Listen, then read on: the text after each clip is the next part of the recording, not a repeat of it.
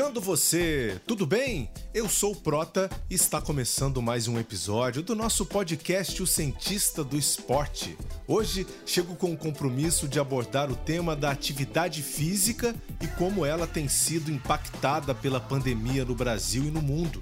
Para isso, trago um convidado super especial, o professor e pesquisador da Escola Superior de Educação Física da Universidade Federal de Pelotas, o Dr. Pedro Halal. Ele tem uma grande história na estrada da ciência brasileira. Aos 27 anos, ele se tornou o mais jovem membro afiliado da Academia Brasileira de Ciências tem uma formação epidemiológica de respeito que o colocou como líder de um dos maiores estudos feitos com a Covid-19 no ano de 2020 e que norteou muitas ações no combate à doença no país. Em 2012, também esteve à frente de um grande estudo sobre atividade física durante os chamados ciclos olímpicos. Na entrevista de hoje, você não só vai conhecer as repercussões dessas pesquisas, mas também vai ficar por dentro da história desse grande cientista. No início desse ano, ele foi o responsável pelo manifesto sobre o desmantelamento científico do nosso país durante a pandemia para todo o mundo, intitulado SOS Brasil Ataques à Ciência, na revista Lancet, um dos periódicos mais importantes do planeta. A entrevista com o professor Pedro foi gravada no dia 19 de fevereiro de 2021. Fica aqui o meu agradecimento ao professor Wagner Prado por promover essa conversa com o professor Pedro. Muito obrigado. E você acompanha a partir de agora. Eu estou na linha com o professor e pesquisador Pedro Halal, da Universidade Federal de Pelotas e a gente vai bater um papo aqui uh, bem bacana de algo muito necessário, né? A promoção de saúde, promoção da atividade física. E é uma satisfação muito grande te receber aqui no Cientista do Esporte. Professor, tudo bem?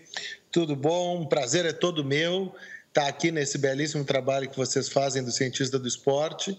Estamos aí tentando contribuir com os assuntos relacionados à atividade física, promoção da saúde e provavelmente não vamos ter como evitar de falar um pouco de Covid, né? Que é a pauta do momento também é a pauta do momento. E a pauta que eu já quero começar, viu, Pedro? Eu quero começar com ela, né? Eu queria saber de você é, se a gente já consegue enxergar o impacto da pandemia no sedentarismo mundial, né? É, e se isso tem um custo também financeiro estimado. Afinal de contas, muita gente ficou em casa sem praticar exercício. As pessoas que uh, tinham uh, uma certa vontade acabaram sendo inibidas ou forçadas, obviamente, por conta dessa situação que a gente vive. Você já consegue ter uma visão disso para gente? Não, olha só, cara. Eu tenho, na verdade, desde que eu acabei meu mandato como reitor da Universidade Federal de Pelotas, eu imediatamente assumi como editor-chefe do Journal of Physical Activity and Health. Uh, então, assim, só ali na nossa revista, e eu estou citando uma, né? Tem várias publicações mostrando o declínio no nível de atividade física das populações em decorrência da pandemia. Uh, e claro que em breve a gente vai estar tá fazendo essa análise do custo porque a gente fez lá em 2016 um artigo publicado no Lancet sobre o custo da inatividade física para o mundo e muito provavelmente agora a gente vai atualizar esses dados depois da pandemia. Mas houve um impacto muito pesado sobre o nível de atividade física das populações e aí aquela coisa que também é incomoda um pouco, né? A gente vê a atividade física sendo prejudicada que pô, é uma outra coisa que faz bem para a saúde. E aí a gente vê, ao mesmo tempo, pessoal na noite, pessoal barzinho, pessoal fazendo aglomeração em festa, show. Pô, peraí, se nós queremos conter a disseminação do vírus, vamos conter essas coisas que realmente são as que causam problema. E não as pessoas manterem sua atividade física regular, que em geral, ao contrário, é até bom para a saúde. Perfeito. Então a solução ela já passaria por aí, né? Mas é, vamos dizer aqui que a gente está num, num, processo aí de obtenção de vacina, de desenvolvimento de vacina no Brasil. Né? É, Para onde vai depois que a gente conseguir suplantar essa, essa fase da pandemia que a gente vive? Qual vai ser o grande objetivo realmente na promoção da saúde? Para voltar a, a, estimular as pessoas a praticarem algum tipo de atividade física. A gente nem está falando aqui, gente, de esporte de alto rendimento, nada disso. A gente está falando da base, né? Onde tudo começa, promoção de saúde. Exatamente. Então, e quando a gente fala isso, a gente está falando aí meia hora por dia de atividade física de intensidade moderada, uh, não precisa ser extremamente cansativa, tipo um esporte de alto rendimento, pode ser uma caminhada, pode ser uma pedalada, pode ser uma atividade de dança, uma atividade esportiva com os amigos, etc. O que, que a gente sabe, né, Protas? A gente sabe assim, ó. Uh, a primeira coisa é que o desafio pós-pandemia tá? Ele está prestes a chegar, felizmente, né? A gente tem aí o exemplo de Israel, que eu acho que é um exemplo que a gente tem que citar, uhum. que é um país que está mostrando que vacinando a população rápido se consegue voltar à vida normal rápido também. Então, assim, então, em breve, quando a gente deslanchar a campanha de vacinação no Brasil, vai dar um conjunto de meses e daqui a pouco nós vamos estar muito mais próximos do que a gente chama de vida normal. E aí vem o desafio da promoção da saúde, que já é um desafio grande normalmente, e no pós-pandemia vai ser um desafio maior. Por que, que eu estou dizendo isso, Prota? Porque assim, ó. Uh, a, eu tenho feito analogia quando eu falo de Covid do retorno às atividades, meio parecido com aquela coisa da criança que tem que tirar a rodinha, andar de bicicleta, né? Perfeito. Então, assim, as pessoas vão ter que tirar a rodinha de voltar às suas atividades habituais e aí, inclusive, de voltar às suas atividades físicas, aqueles que já praticavam. Uma coisa que a pandemia nos mostrou, e eu não falei sobre isso na resposta anterior, é o seguinte: pessoas fisicamente ativas tiveram casos, em geral, mais leves risco menor de internação e risco menor de, de, de, óbito. Então, assim, além de todos os benefícios da atividade física que a gente está acostumado, pressão arterial, doença cardíaca, etc. e tal, osteoporose, também tem benefício contra a Covid-19. Então, eu acho que aí uh, vem mais um argumento para que as pessoas mantenham um estilo de vida ativo que é tão importante para a sua saúde. E a hora vai chegar exatamente, principalmente daquelas pessoas que têm uh, mais, riscos né, de contrair aí a doença e evoluir para uma situação um pouco mais complicada, né? Eh, para uma internação hospitalar. Você consegue avaliar agora, olhando já para o esporte profissional? A gente falou dessa parte amadora, essa parte do, do, do, retorno da atividade física. Você consegue avaliar o resultado do retorno do esporte profissional no Brasil? Olha, assim, ó, o que, que eu vejo sobre o esporte profissional? Eu vejo o esporte profissional uh, retornando em alguns já retornou, futebol já retornou faz tempo, mas sem torcida. Uh, alguns outros retornaram. Tem a pressão aí da, da, da, Olimpíada, em breve, que de uma forma ou de outra os treinamentos estão voltando. Mas eu estou com a sensação que o esporte profissional ele vai voltar praticamente todo até o meio desse ano. Tá? Okay. Mas eu estou dizendo o, a, o esporte profissional, não o público. Eu acho que em relação ao público, aí sim talvez demore mais um pouco. Em alguns esportes, talvez só no ano que vem, com público normal ou mais no finalzinho desse ano. Mas eu acho que os esportes em si, todos vão voltar até o meio do ano. Até o meio do ano, como você falou, uh, teremos a Olimpíada. Né? A Olimpíada é, inclusive, um fator que faz com que uh, muitos atletas né, mantenham o seu nível de treinamento lá em cima, principalmente aqueles que não conseguiram vaga ainda, né? Porque a gente está falando aqui é, de uma situação que ainda está em aberto, né? É, Exatamente. Eu quero falar com você sobre a Olimpíada, mas avaliando esse contexto mundial que a gente vive agora, é, neste momento, é seria possível termos a Olimpíada para agora, por exemplo? Olha, assim, ó, sabe que essa é daquelas respostas muito difíceis, cara. Eu acho que é o seguinte: Uh, existe a possibilidade de, com protocolos rígidos, uh, fazer a Olimpíada. Assim como está se fazendo o Australian Open de tênis esse mês, está acabando agora, assim como o retorno do futebol no Brasil, no resto do mundo aconteceu, os esportes... Como foi a bolha da NBA, né? É, a bolha da NBA e todos esses aí. Então, assim, dá para fazer esporte profissional? Dá. Agora, tem que tomar cuidado redobrado no caso da Olimpíada. Por quê? Porque nós vamos ter atletas de vários países que vão estar tá chegando lá com diferentes níveis de vacinação e com diferentes cepas circulando em cada país. Perfeito. Então, assim, muito provavelmente o protocolo vai ter que ser muito rigoroso. E aí, o que, que eu quero dizer com muito rigoroso? Olha, significa que provavelmente os atletas vão ter que ser testados na saída do seu país de origem, ser testados com PCR na chegada uh, ao Japão e acho que isolados por um período de provavelmente mais uns 10 dias e serem retestados, para só então poderem circular.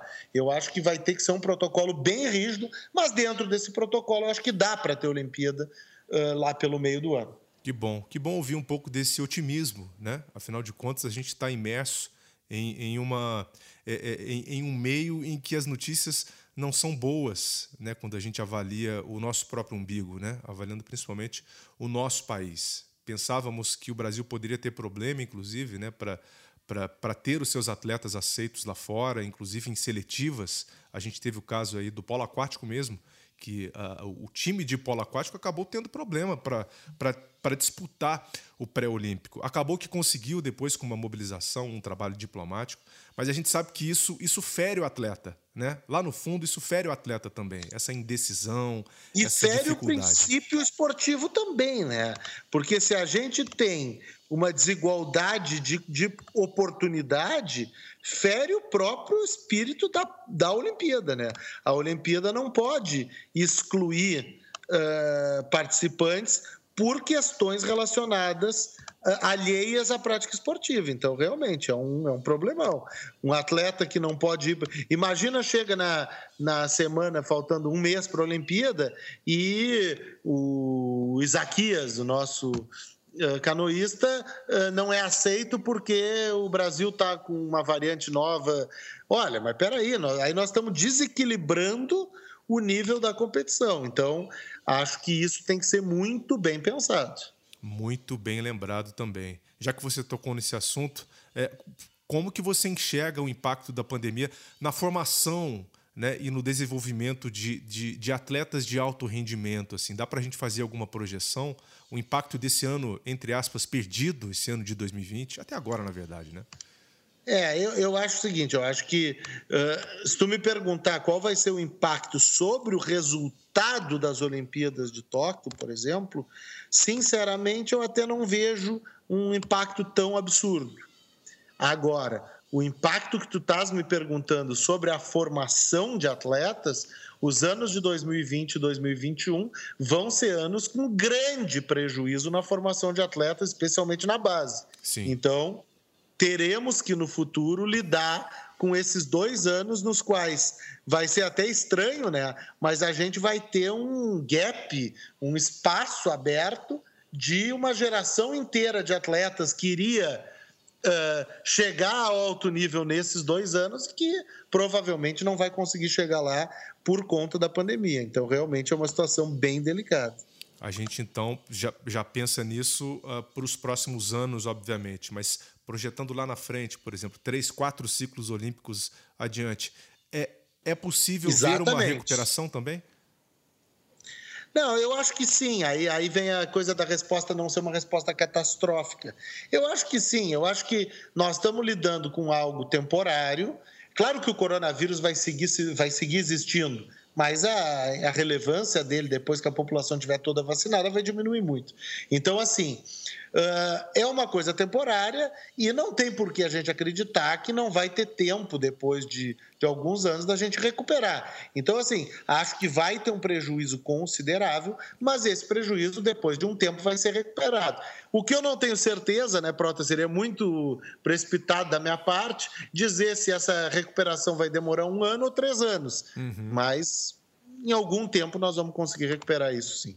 Legal. Bem, eu queria tocar no assunto de um, de um estudo que você, é, que você fez também, né, com muitos outros pesquisadores, em que vocês analisaram a forma como a Olimpíada impacta na promoção de saúde, né, na promoção de atividade física. A gente pode esperar isso da Olimpíada de Tóquio, porque assim, a gente vive um momento já de, de necessidade né, de consumir o esporte, de viver o esporte. Você acha que o impacto da Olimpíada acontecendo ela pode aumentar a necessidade de fato dela acontecer para a promoção da atividade física, seja em Tóquio, no Japão ou no mundo todo mesmo? Olha, a gente escreveu um artigo e agora a gente está escrevendo um outro, mostrando assim que, em termos gerais, os legados das Olimpíadas, tanto de inverno quanto de verão, eles são maiores sobre outros fatores do que sobre o nível de atividade física da população.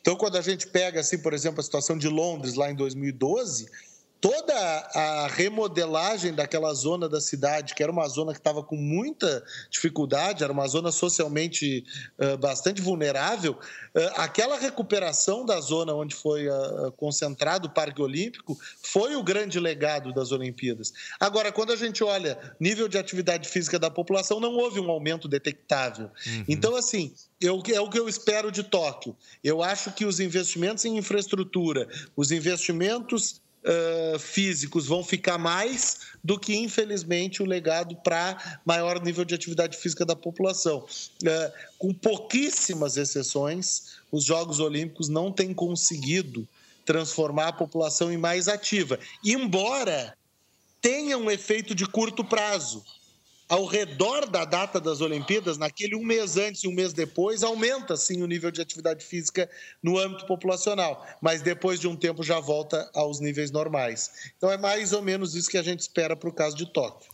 Que legal. Aqui no Brasil, a gente tem alguma visão sobre isso, do que aconteceu na Olimpíada do Rio? A mesma coisa do que na, na, em Londres, com um pouco menos de intensidade.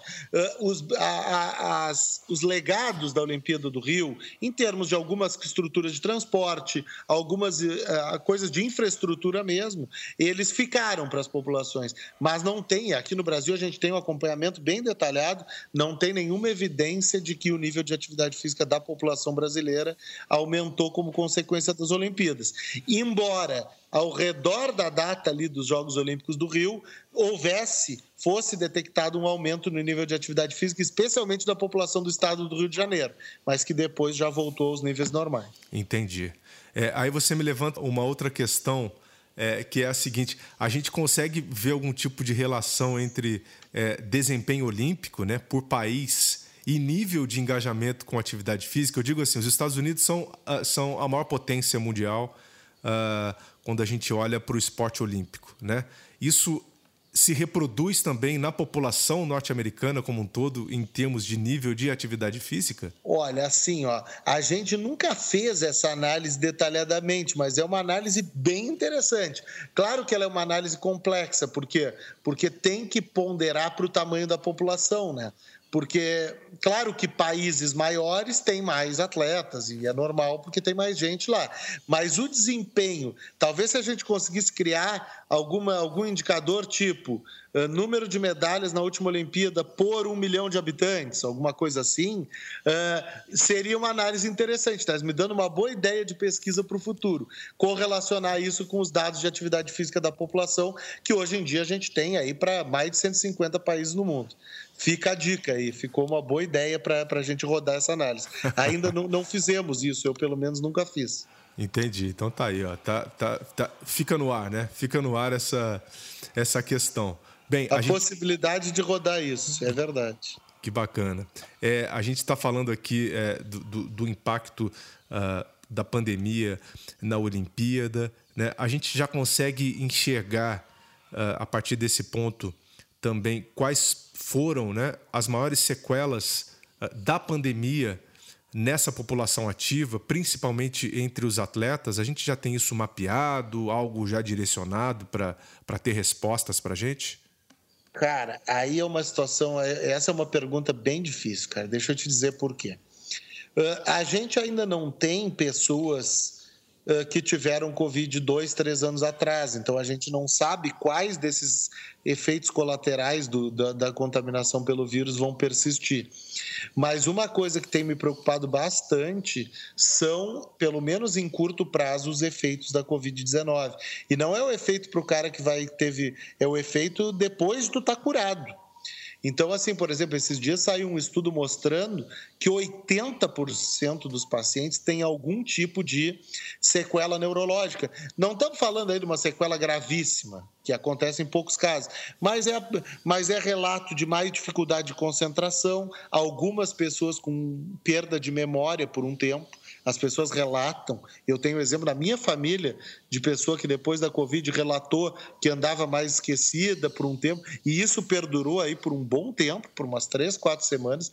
Então, assim, além das sequelas, claro, aí tem as sequelas mais diretas, físicas, pulmonares, etc e tal. Então, assim, para ser bem sincero, essa é uma área que a gente está começando a estudar, esse acompanhamento de longo prazo dos pacientes com Covid. Uh, e eu acho que eu estou tentando, em toda a nossa conversa aqui, não adotar um tom pessimista demais. Esta é uma área na qual eu estou um pouco preocupado. Assim. E esse, por exemplo, cansaço prolongado que muita gente relata depois da Covid, se ele pega um atleta, por exemplo, ele vai atrapalhar o desempenho do atleta por um bom tempo, porque não é um cansaço leve, é um cansaço forte. Então, assim, acho que ao longo dos próximos meses nós descobriremos aí alguns prejuízos de, da infecção pela Covid de longo prazo que vão afetar, inclusive, o desempenho de atleta só para tranquilizar, não é um efeito colateral que vai ser gravíssimo, que vai gerar uma doença que a pessoa vai morrer, mas que vai alterar por um tempo o desempenho esportivo, parece que vai. E olha, a gente está conversando aqui com um professor né, que liderou né, o maior estudo epidemiológico uh, do mundo né, com a Covid-19, que começou aqui no Brasil, né, envolveu 133 cidades, mais de 90 mil participantes um estudo uh, pioneiro, né, Pedro, que vocês fizeram em 2020. Queria que você falasse um pouquinho para a gente dele, né, o que, que vocês conseguiram enxergar com esse estudo, como que ele uh, direcionou e norteou também a forma como o Brasil poderia fazer a sua política pública de prevenção e de tratamento da Covid-19, que eu achei muito bacana e, e claro, botou o Brasil também no mapa, né? Quando a gente fala em pesquisa, em ciência, algo que a gente precisa valorizar e muito aqui no Cientista do Esporte. A gente dá esse espaço e esse espaço é para vocês. Não, olha só, quando a pandemia começou lá na China e depois na Itália, eu até vou te falar um pouco da inspiração mais Uh, quase que falando pelo lado meio pessoal, assim, de onde que eu tive a ideia de fazer essa pesquisa.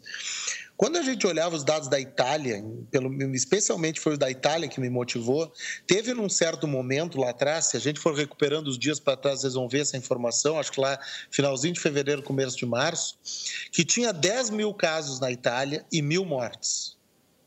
E eu olhava aquilo e dizia, tem que ter alguma coisa errada aí. Porque esse vírus não pode matar 10% das pessoas que se infectam, porque se ele matar 10% das pessoas que se infectam, vai ser uma tragédia global, assim, sem precedentes. Imagina se 10% da população uh, morre com um vírus, uh, dos que se contaminam, nós estamos falando aí de milhões e milhões e milhões de mortes. Né?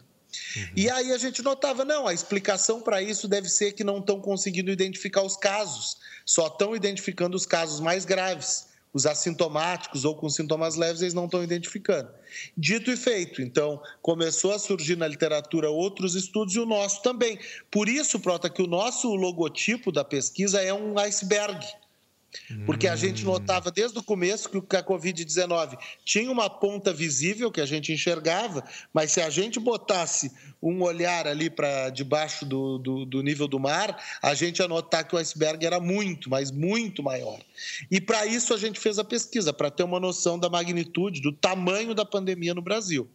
Aí a gente fez esse desenho que tu falasse, inquéritos sequenciais em 133 cidades, espalhadas por todo o Brasil, um processo de amostragem que a gente chama, parecido até com uma pesquisa eleitoral bem feita, que a gente seleciona pessoas, seleciona domicílios e vai atrás. E aí a gente conseguiu então mapear o quanto que tinha de coronavírus no Brasil, te dando assim alguns resultados principais. Lá em junho, a gente mostrou aquele resultado que a mídia toda uh, divulgou, que existiam seis vezes mais pessoas uh, contaminadas no Brasil do que mostrava a estatística oficial que é impressionante, né? Então, na época, não me lembro a estatística oficial, mas digamos que dizia que tinha um milhão de casos no Brasil, na verdade tinha seis milhões de casos. E hoje, que nós temos aí quase 10 milhões de casos, cerca de 10 milhões de casos no Brasil, provavelmente então a gente tem entre 40 50 milhões de casos no país de verdade. Então, esse foi um resultado. O outro resultado que nos chamou a atenção desde o começo foi a desigualdade regional Enquanto no norte, cara, em Manaus, a gente testava as pessoas, de cada quatro que a gente testava, dava um positivo. Era uma loucura isso. Quando a gente chegava no, Rio Grande do Sul, no Paraná, Santa Catarina e outros estados, Mato Grosso, a gente tinha que testar 100 pessoas para dar um positivo. Então a pandemia ela chegou com intensidades diferentes nos diversos lugares do Brasil. Então acho que esse, uh, se eu tivesse que te apresentar rápido dois resultados, esses dois. Mas eu vou te citar mais outros dois que me chamaram muito a atenção. Uhum. O primeiro foi a gente mostrar que criança pega esse troço tanto quanto adulto. Cara, no começo não sabia isso, diziam que criança não pegava. O nosso estudo mostrou que criança pega tanto quanto adulto. E o segundo, cara, que me, me impressionou também foi o, a coisa dos sintomas. Porque lá no começo se dizia que a maioria dos casos uh, era assintomático. E, na verdade, a nossa estudo, o nosso estudo, a nossa pesquisa mostrou que não é verdade. A maioria dos casos são de sintomas leves, mas não assintomáticos. E tem um sintoma especialmente, que é o sintoma de alteração ou perda do olfato e paladar, aquela coisa, a pessoa para de sentir o gosto, o cheiro das coisas, que ele é presente em mais ou menos metade dos casos. Então, assim, acho que esse foi outro achado do Epicovid que não se sabia na ciência mundial até então. Muito legal. Parabéns né, a todos vocês é, foi fundamental para responder às muitas dúvidas né, que os brasileiros tinham. Ainda temos muitas dúvidas, como você falou, nós não temos dados de pessoas que se contaminaram há dois, três anos, fica difícil da gente saber realmente a repercussão real desse vírus ao longo da vida, mas que bacana que muitos outros estudos também estão sendo desenhados em cima, uh, uh, em cima disso, né? para responder às diversas questões que a gente tem. Recentemente você também publicou um editorial na Lancet, né, chamado SOS Brasil Ataques à Ciência. Eu queria que você dissesse para a gente qual foi a sua motivação, o objetivo né, real de levantar essa bandeira para que o mundo todo visse o que estava acontecendo aqui no Brasil.